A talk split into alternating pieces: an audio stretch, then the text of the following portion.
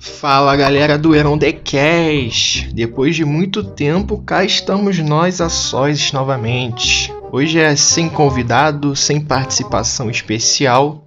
Não que nós não sejamos especiais, mas já nos conhecemos de uma longa data. Hoje eu venho para estrear um novo quadro é, aqui no Heron The Cash. É um quadro que busca trazer algumas discussões de sala de aula para o nosso formato em podcast, até para expandir as portas e as paredes e toda a estrutura da sala de aula para você que está no, nos ouvindo, você que ainda está em quarentena, você que não está mais em quarentena, está trabalhando. E espero que estejam se cuidando de qualquer forma. Mas hoje a gente vai abordar um assunto aí das nossas atualidades. Esse é o Atlas da Atualidade que vai discutir os temas aí pertinentes da nossa sociedade, as atualidades que cortam as nossas semanas, os nossos noticiários, e que eu, professor Carlos Bauer, discuto os alunos e alunas e todos dentro das salas de aula.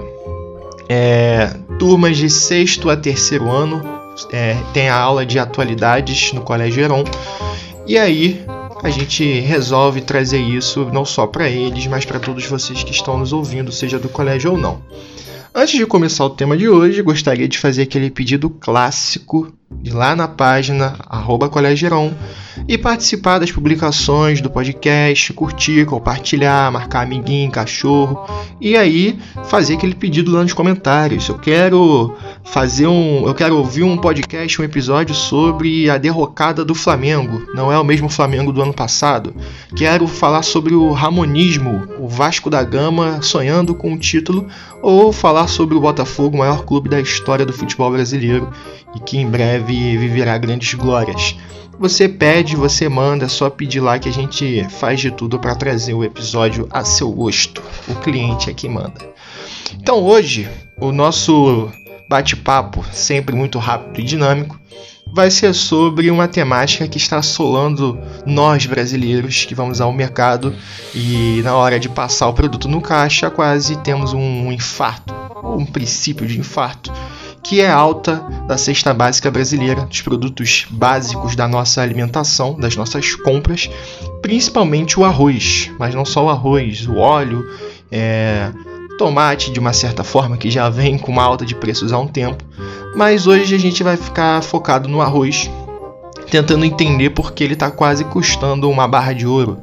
Hoje um saco de 5 kg de arroz está custando por volta de 40 reais em alguns mercados, algo que antes custava 15 reais. Então é um aumento visível. É, muitas pessoas conseguem notar de cara a alta desses produtos, até porque quem vai no mercado sabe ver quando o produto aumenta.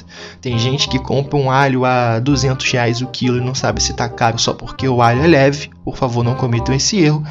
Mas o arroz sofreu esse aumento exponencial. E aí a gente tem que entender exatamente quais são os fatores que levam a essa alta do arroz, que são fatores que vão desde o mercado interno ao mercado internacional. Primeira coisa, a gente tem que entender que o arroz é um item de suma importância na produção brasileira, na economia brasileira. Ele se configura como uma commodity. São os itens ou da, da parte agrícola, ou minerais, ou da matriz energética, que têm uma certa padronização, são taxados em dólar e são a matriz da economia brasileira, principalmente no sentido da exportação. São os produtos vendidos para o Brasil, geralmente produtos é, vendidos em uma grande quantidade, naturais. A gente tem aí soja, o arroz, o petróleo. É, são produtos que minimamente industrializados, simplesmente no sentido de, de causar alguma melhoria, mas geralmente eles não possuem nenhuma industrialização. São as famosas matérias-primas é, que possuem uma capacidade de estoque de longa duração, então eles compõem a economia brasileira e são de extrema importância. Só a gente olhar, por exemplo, para o nosso interior do Brasil, olhar para o centro-oeste, que por sinal é, vem pegando fogo ao longo das semanas e encontrar as grandes plantações, as grandes é, safras que saem desse, dessa região do Brasil, principalmente hoje a soja, que é um dos principais produtos exportados pelo Brasil. E o arroz, é, fazendo parte dessas commodities, ele sofre com muita influência do mercado internacional.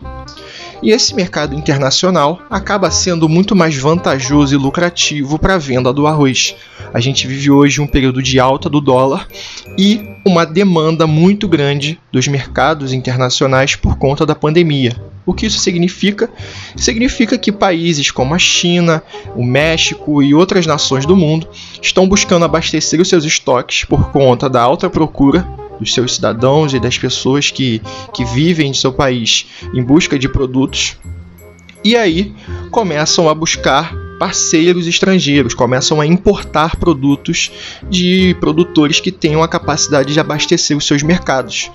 E com a alta do dólar, para o produtor que vende esse material que vende essa commodity, principalmente aí falando das, das grandes cooperativas, das grandes empresas, não exatamente do produtor em si é, a venda no dólar com certeza vai ser muito mais lucrativa e vantajosa. Você vai ter então esses países abastecendo estoques por conta de uma pandemia que gera todas as questões que a gente já falou aqui: pessoas mais tempo em casa, as pessoas comendo mais, fazendo mais comida, é, deixando de, de comer na rua, tendo que cozinhar para um, dois, três, quatro pessoas, e com certeza isso gera uma busca maior aos supermercados e, consequentemente, uma necessidade de abastecer os estoques Então esse mercado internacional vai buscar muito os produtos brasileiros que têm uma capacidade de abastecê-los e o arroz entra nessa jogada.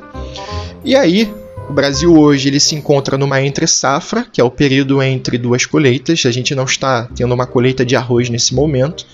É, a, a, próxima colheita para o Brasil, se eu não me engano, é prevista para 2021 somente, segundo a ministra da Agricultura Tereza Cristina.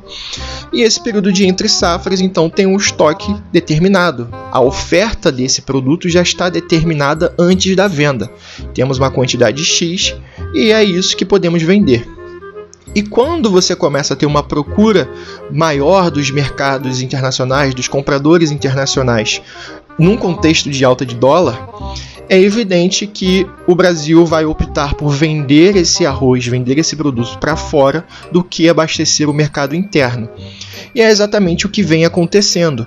O mercado interno ele acaba passando por uma defasagem, porque o estoque do produto que não vem sendo colhido, não vem sendo, é, não está dentro de um, de um processo de colheita nesse exato momento, ou seja, o estoque não está sendo abastecido, esse produto acaba indo para fora.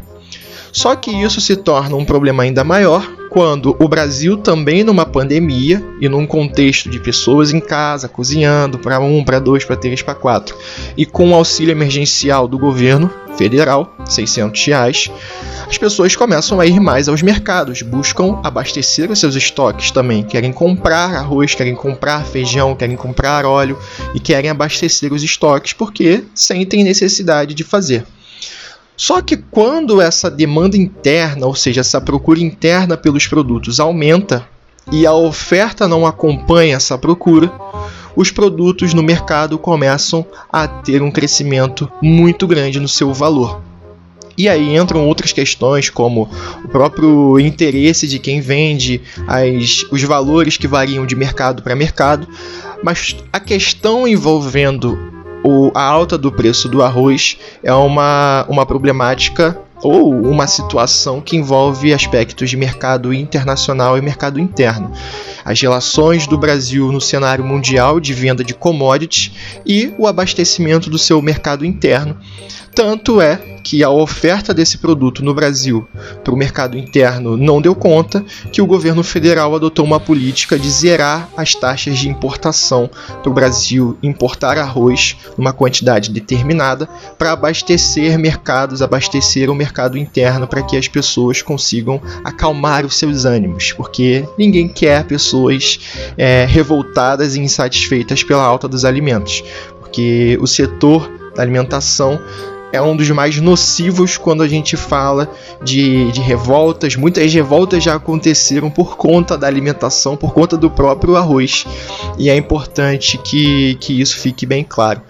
Então, a previsão não é de melhora nos próximos meses, dado que não temos uma safra prevista para agora, estamos ainda no período entre as safras, e a melhora vai vir provavelmente no ano de 2021 A tendência é que o preço continue alto, podendo aumentar, podendo chegar a 50 reais até o fim do ano, e as pessoas é, sem o mínimo de noção da realidade, começam a dizer que o pobre deve comer macarrão, porque se o arroz está caro, ele não, não deve é, comprar ou tentar comprar o arroz. Devemos fugir sempre desses discursos elitistas e, e de certa forma preconceituosos e buscar sempre melhores maneiras de resolver a situação.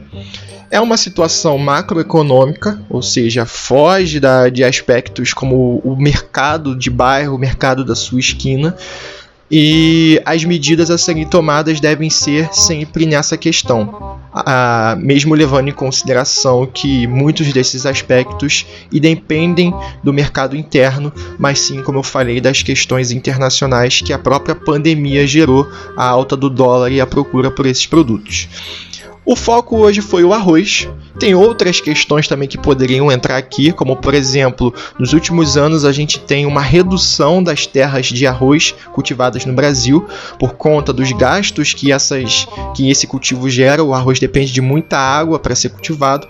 As pessoas, os produtores começam a migrar para a produção de soja e aí, isso obviamente é, gera um contexto, ainda que mínimo, na, na oferta, porque a produtividade numa uma terra é, menor continuou maior, continuou grande, continuou efetiva, então não teve uma perda muito grande.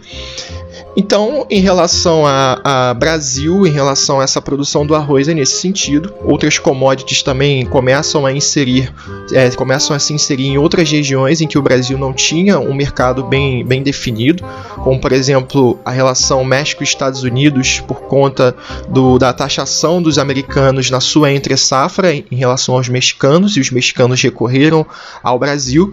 Temos também o mercado asiático que passa por um período de seca e aí acaba acaba abrindo oportunidades para o Brasil e nesse sentido o produtor brasileiro acaba voltando e aí quando eu falo produtor novamente falando de uma de representações maiores do que o próprio indivíduo ele acaba se voltando para esse mercado que acaba sendo lucrativo apesar dos produtos, dos insumos agrícolas também serem taxados em dólar e aumentarem o preço da produção. Mas nessa relação a venda ainda está mais lucrativa do que antes. Então, basicamente, esse foi o nosso primeiro episódio. Para você que escutou até aqui, espero da próxima vez é, a sua companhia, o seu, a sua atenção para que possamos discutir mais atualidades e esse giro pelo mundo vai ser constante, como é em sala de aula e como vai ser aqui no podcast. Um forte abraço, desejo tudo de bom para você que está ouvindo e até a próxima. É nós.